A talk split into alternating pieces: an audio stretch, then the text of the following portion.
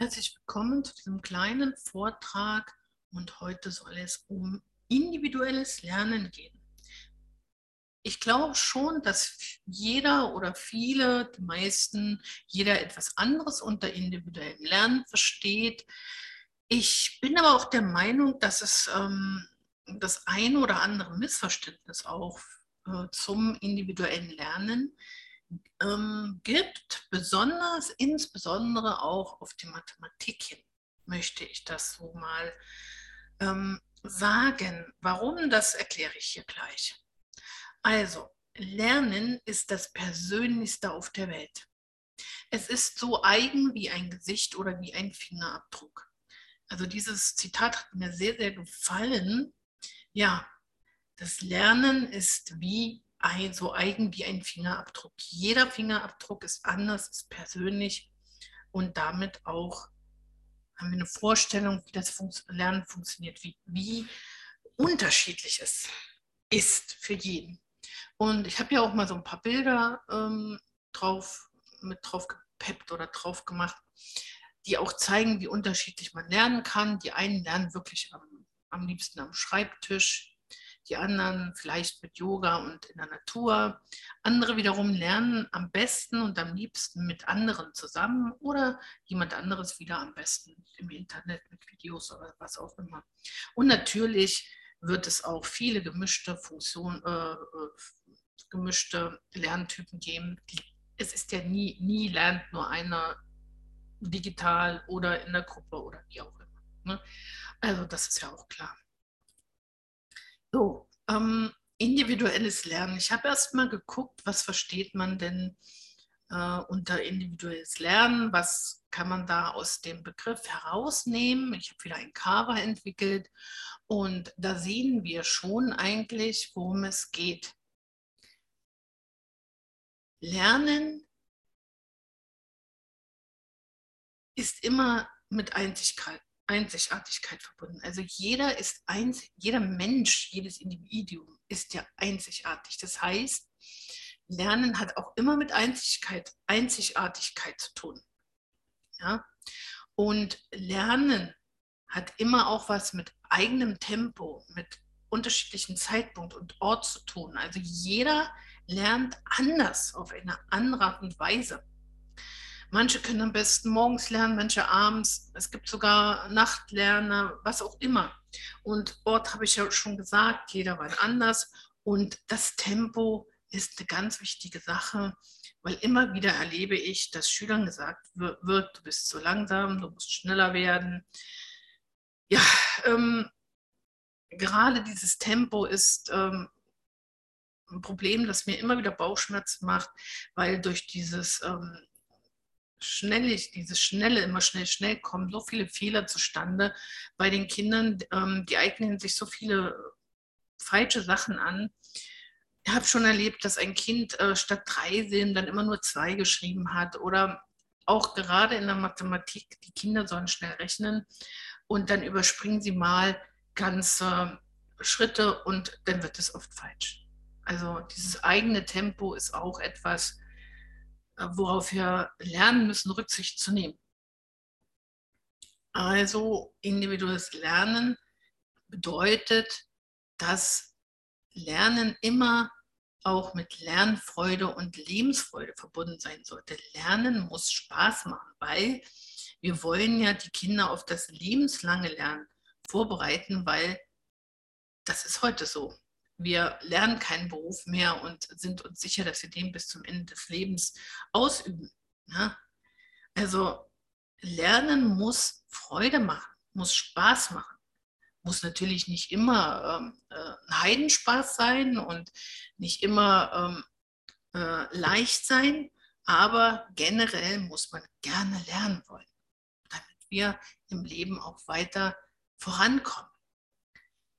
So, und dann ist natürlich individuelles Lernen trotzdem mit vielen Interaktionen verbunden. Und Lernen ist immer ein soziales Lernen. Das heißt also, wir können nicht jeder irgendwo am Computer sitzen die ganze Zeit und denken, das ist das beste Lernen. Nein, wir brauchen immer Austausch, wir brauchen immer auch ähm, Menschen, die uns dabei begleiten.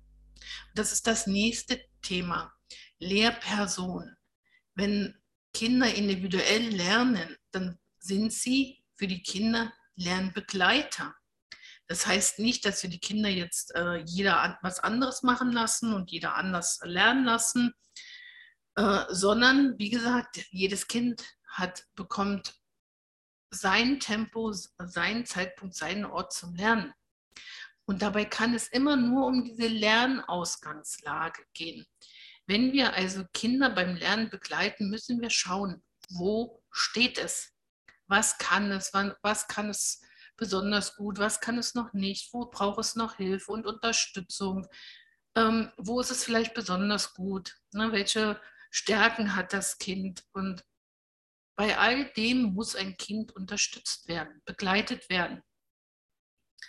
Natürlich soll ein Kind eigenständiges Denken lernen und handeln, aber es wird auch Phasen haben oder Teilbereiche haben, wo es trotzdem Unterstützung braucht, wo es erstmal dahin kommen muss, um eigenständig denken und handeln zu können.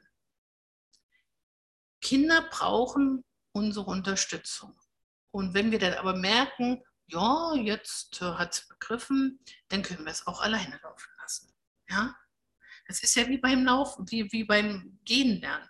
Die Kinder sind erst sehr unsicher, wir helfen ihnen noch, wir fassen sie an oder geben ihnen ähm, Stützen, damit sie es laufen lernen. Und dann irgendwann können sie alleine laufen. Und dann werden wir sie nicht noch ähm, ständig äh, halten oder was auch immer. Ne? Genau ist das mit dem Lernen.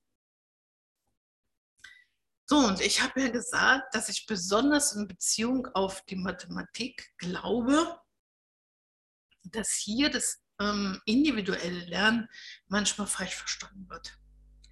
Warum? Ich diskutiere immer wieder, immer, immer wieder mit vielen darüber, äh, dass es nicht egal ist, wie ein Kind rechnet. Dass es nicht gut ist, wenn ein Kind, wir reden jetzt von der Grundschule, ähm, so rechnen kann, wie es will oder ne, wie es gerade kann oder so. Ja? Das ist ein ganz großes Problem, dass Kindern immer wieder sehr viele Rechenwege in der Schule beigebracht werden, weil in den Schulbüchern stehen ja oft vier verschiedene Rechenwege. Und dann soll sich das Kind seinen eigenen Rechenweg, der ihm passt, ähm, aussuchen. Das führt ganz oft zu Kindern, die dann eine Rechenschwäche entwickeln. Also ich arbeite jetzt seit 19 Jahren mit Kindern und immer wieder erlebe ich, dass sie so komische Rechenwege sich äh, entwickelt haben aus diesen ne, was man da ihnen so darbietet, oder weil sie es nicht verstanden haben oder weil ihre Eltern ihnen auch dann versucht haben, irgendwas beizubringen, damit es das besser kann. Und da kommen manchmal so abenteuerliche Rechenwege dabei heraus, dass ich mich nicht wundere, dass diese Kinder entweder äh, nicht rechnen können oder so langsam rechnen, dass sie trotzdem in der Mathearbeit nie mehr als eine 4 schaffen, weil sie halt viel zu langsam rechnen. Und ein Problem sehe ich dabei immer wieder in diesen Rechenwegen. Ich glaube, es ist irgendwie auch verwechselt worden mit der Oberstufe. Ich weiß nicht, wann das angefangen hat, dass man diese vier verschiedenen Rechenwege in den Mathebüchern ähm, abdruckt und sagt, ähm, sucht euch doch den Rechenweg aus. Ich weiß nicht, wann das begonnen hat, aber auf jeden Fall denke ich, dass irgendwann man gesagt hat, naja, in der Oberstufe heißt es doch immer, Haupt, ähm, der Rechenweg ist äh, uninteressant, Hauptsache das Ergebnis steht am Ende richtig da. Das kann man vielleicht bei Gleichungen so sehen. Da ist es vielleicht egal, auf welcher Seite man beginnt, äh, welchen Schritt man zuerst macht, ja. Aber doch nicht in der Grundschule, wenn es um das Rechnen im Hunderterbereich geht, um das Plus- und Minusrechnen.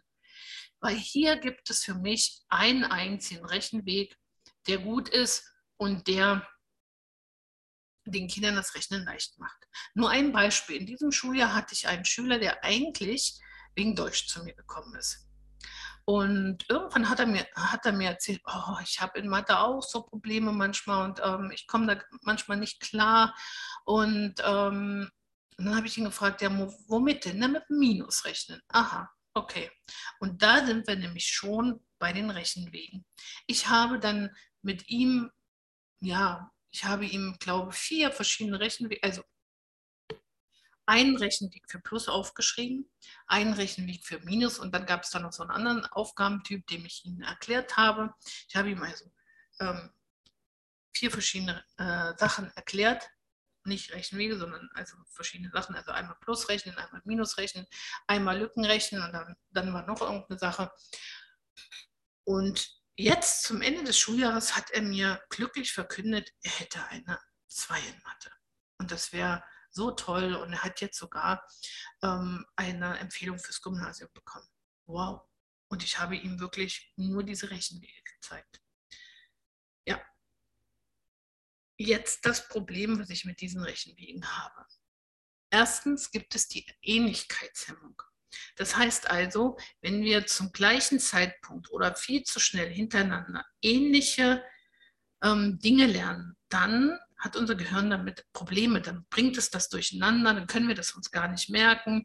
Oder ne, äh, wir entwickeln Rechenwege, die völlig äh, konfus sind und schwierig und den ganzen Rechenprozess verlangsamen. Und auch den Erwachsenen, die Erwachsenen frage ich, wie rechnet ihr? Und ich bringe ihnen dann am Ende diesen Rechenweg bei. Alle. Ne? Also schauen Sie mal. 20 plus 30, 5 plus 6. Diesen Rechen, diese Art zu rechnen kennen Sie bestimmt. Das ist so verbreitet inzwischen. Die Schwierigkeit, die hier ja ist, ist, dass die Kinder sich erstmal den Zwischenschritt 50 merken müssen. Und dann rechnen sie 5 plus 6. Viele Kinder, um, um, über die ich ja hier rede, die halt Mathe nicht so hundertprozentig ähm, toll können, die haben dann ja hier vielleicht auch noch Probleme, also brauchen tun sich damit schwer, brauchen ein bisschen länger, bis sie auf die 11 kommen, dann haben sie die 50 längst schon wieder vergessen. Die ist weg. So, und dann müssen sie das halt nochmal rechnen, wenn sie das im Kopf rechnen sollen. Die müssen sich also einen Zwischenschritt rechnen, dann nochmal zusammenrechnen und dann haben sie erst das Ergebnis. Solange sie es noch aufschreiben können, mag es noch gehen, aber wenn sie es dann im Kopf machen sollen und dann noch Stress und Druck dazu kommt und dann sie noch schnell rechnen sollen, dann kommt das oft zu großen Problemen. Also ich, ich rede jetzt wieder, wie gesagt, nicht von den Kindern, denen Mathe leicht fällt.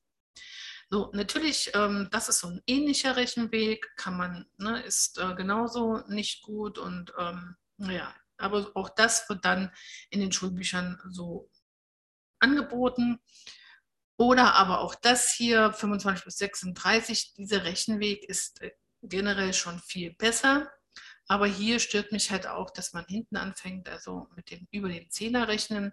Da habe ich nämlich schon oft erlebt, dass die Kinder gut angefangen haben zu rechnen und dann aber am Ende, vor allem wenn es dann auch um größere Zahlen geht, am Ende äh, noch eine Zahl vergessen haben zuzurechnen.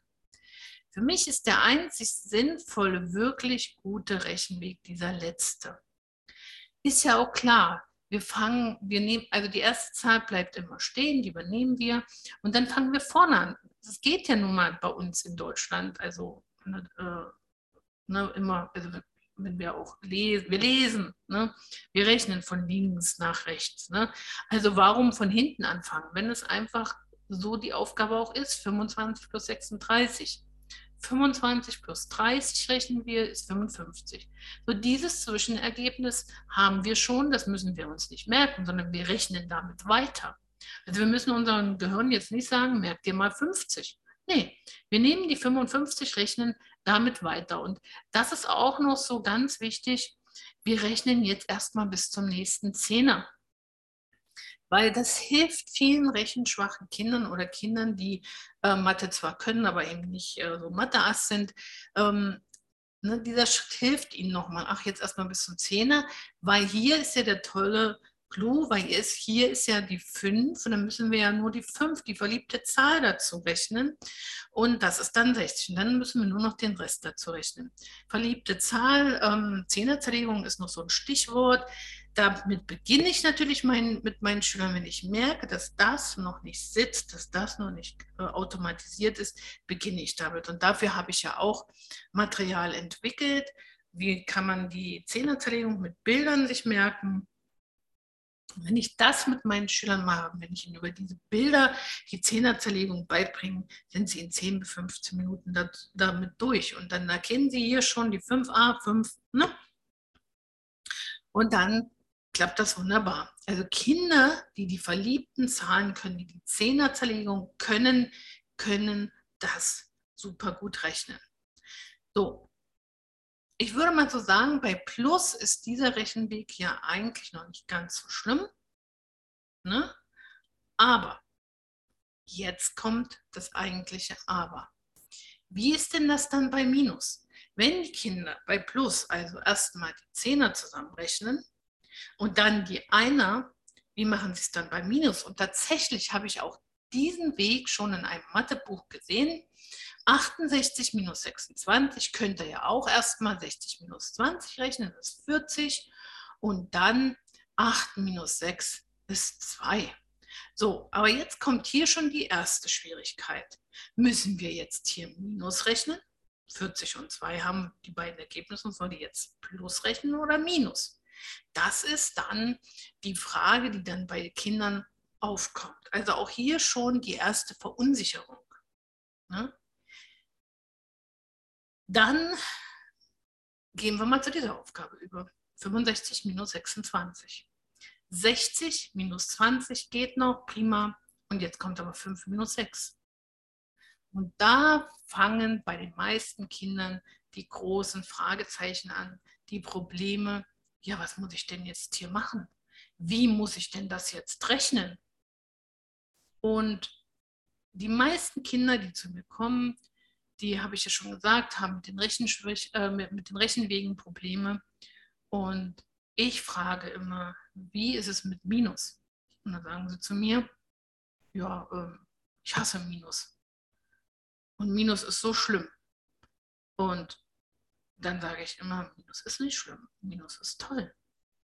Und Minus ist sogar leichter als Plus. Und dann lachen die Kinder und sagen, stimmt nicht. Und irgendwann aber sagen wir, doch, Frau Mauf, du hast recht, Minus ist einfacher als Plus. Aber dann haben wir erstmal schon die Zehnerzerlegung automatisiert, haben wir viel Plus gerechnet. Und wenn das Plus rechnen funktioniert, dann gehen wir zum Minus rechnen um, über. Also es ist mal alles Stück für Stück. So, und jetzt aber gibt es wirklich Schulbücher, ich habe es schon irgendwo gesehen, gibt es wirklich, die sagen dann, ja, dann rechne doch 5 minus 6 ist minus 1. Und dann 40 minus 1 ist, 36, äh, ist 39.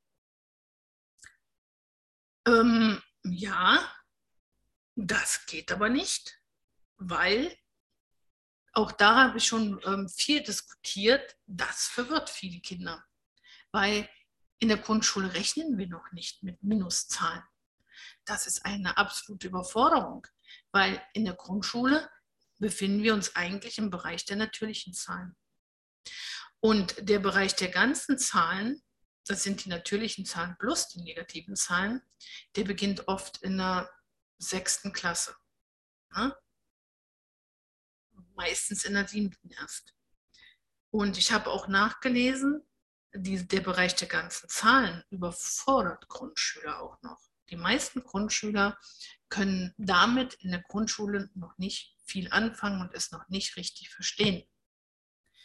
Sowas also anzubieten, da, da weiß ich nicht. Also da wundere ich mich wirklich manchmal nicht, dass viele nicht mehr Kopf rechnen können. Und meine erwachsenen Schüler haben mir das auch berichtet sind an diesen Wegen verzweifelt. Sie haben irgendwann sich abgeschrieben und als ich mit ihnen dann Mathe wieder von vorne angefangen habe, wir haben wirklich von vorne angefangen, ich habe teilweise mit ihnen auch das einmal eins gelernt, da waren sie manchmal erschrocken, wie einfach es ist. Wie einfach Mathe sein kann. Eine Schülerin hat mir das mehrmals gesagt, wow, ich war richtig erschrocken, wie einfach Mathe ist. Ja? Das muss doch nicht sein. Das muss doch einfach nicht sein. Ach so, ich habe jetzt hier gar nicht ähm, gezeigt, wie rechne ich denn dann mit den Schülern. Aber hm, hier, genau dieser Rechenweg, der wird dann auch mit Minus gemacht. Also, wir rechnen dann nämlich 65 erstmal minus 20. 65 minus 20 ist 45. Dann ziehen wir die 5 ab. Da steht nämlich schon da, was wir wegnehmen müssen. 45 minus 5 ist 40 und dann müssen wir noch eine 1 abziehen und das ist 39. Hier haben wir den Vorteil, wir haben einen einzigen Rechenweg. Einmal plus, einmal minus, aber die Art des Vorgehens, des Rechnens ist gleich. Ja? Und das ist für die Kinder dann nachvollziehbar und gut zu rechnen. Und irgendwann mache ich sogar mit ihnen schnell rechnen und sie rechnen das super gut. Und das zieht sich ja bis in den äh, Tausenderbereich, Zehntausender-Bereich weiter. Es sind immer die gleichen Schritte, die ich mit den Kindern da rechne. So, dann gibt es natürlich immer noch sowas hier, dass ähm, viele sagen, ja, es gibt ja so viele Tricks, die man anwenden kann. Und da habe ich neulich mal irgendwo gelesen, es gibt die nützliche 9.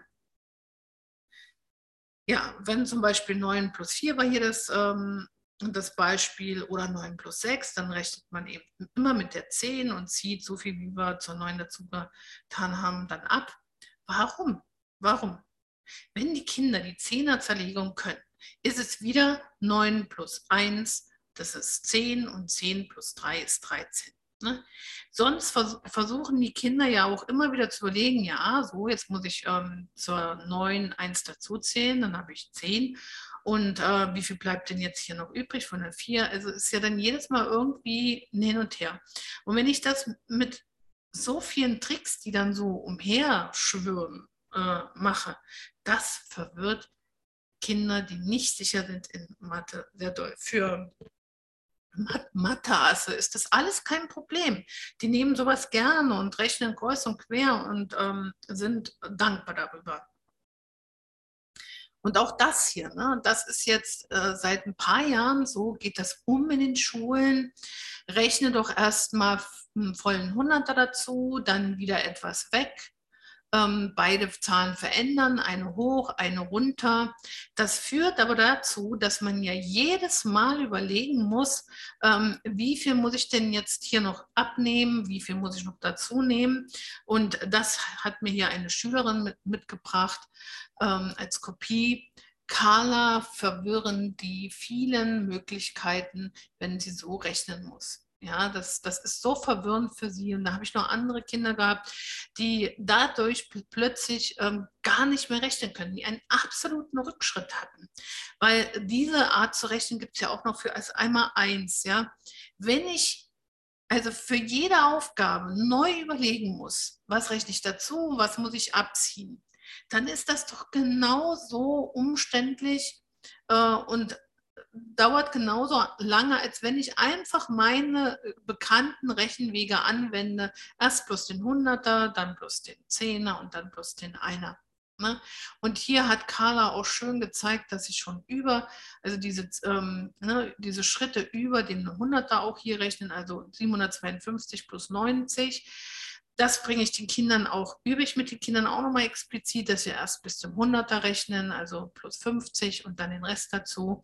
Und auch hier ne, erstmal bis zum 10er und dann den Rest dazu. Und das können die dann. Und das können die dann mit allen Zahlen.